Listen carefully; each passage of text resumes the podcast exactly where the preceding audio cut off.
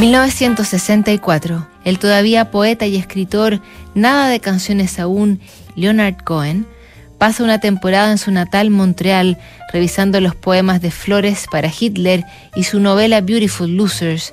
Ha dejado a su musa y gran amor, Marianne Islen, en Hydra, la isla griega, y desde la nieve canadiense le escribe cartas que a veces revelan discusiones, otras frustraciones, avances y siempre un amor de trovador. Después de una visita de ella a Canadá, se han despedido en malos términos y él le dice, mi querida Marianne, llevo casi un mes solo y recién empiezo a sentirme dueño de mí mismo. No he escrito una palabra. Esta es la primera vez que uso una máquina de escribir. Ahora mismo quiero trabajar más que nada en el mundo. Espero encontrar la fuerza.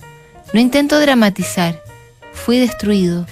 Todavía no puedo entender, excepto en un nivel de pura crueldad, lo que me hiciste ese sábado por la noche. Exijo honestidad de ti, y si no la consigo me iré.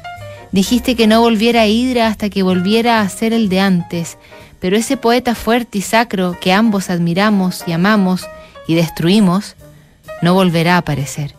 No me moveré de aquí hasta que logre avanzar en un nuevo libro, que pondré por encima de todo, por encima de ti, el niño, mis amigos, la luz del sol, todo, porque si no puedo ser el hombre que escribe este libro, no quiero ser nada. Luego de entregar el manuscrito de su novela, en vez de viajar a Hydra, se va a Nueva York, donde espera encontrarse de nuevo con la poesía. Estoy en una habitación de hotel esperando una respuesta. Es curioso, pero siempre parezco estar en alguna sala pública esperando una respuesta. La gira de lectura de Flores para Hitler ha terminado. No creo que haya habido una nación que haya sido bombardeada con tantas noticias sobre poesía durante una semana de su existencia. Periódicos, televisión, radio, películas, todo el poder de los medios de comunicación enfocados en poesía. Ahora soy famoso y estoy vacío. He venido a Nueva York para comenzar todo el proceso de nuevo, para pasar algunas páginas ennegrecidas y buscar aprobación.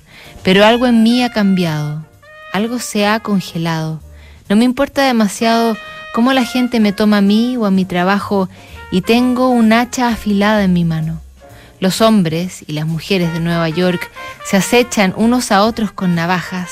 Todos los ojos se ven salvajes con las traiciones sufridas o realizadas. Puedo sobrevivir solo aquí. Podría ser un gran solitario, pero no quiero estar en combate. Quiero vivir con un amor verdadero. Quiero que estés aquí conmigo. Y si no puedes, quiero que me digas que no puedes. Me quedo una semana o algo así aquí. Estaré esperando tus cartas.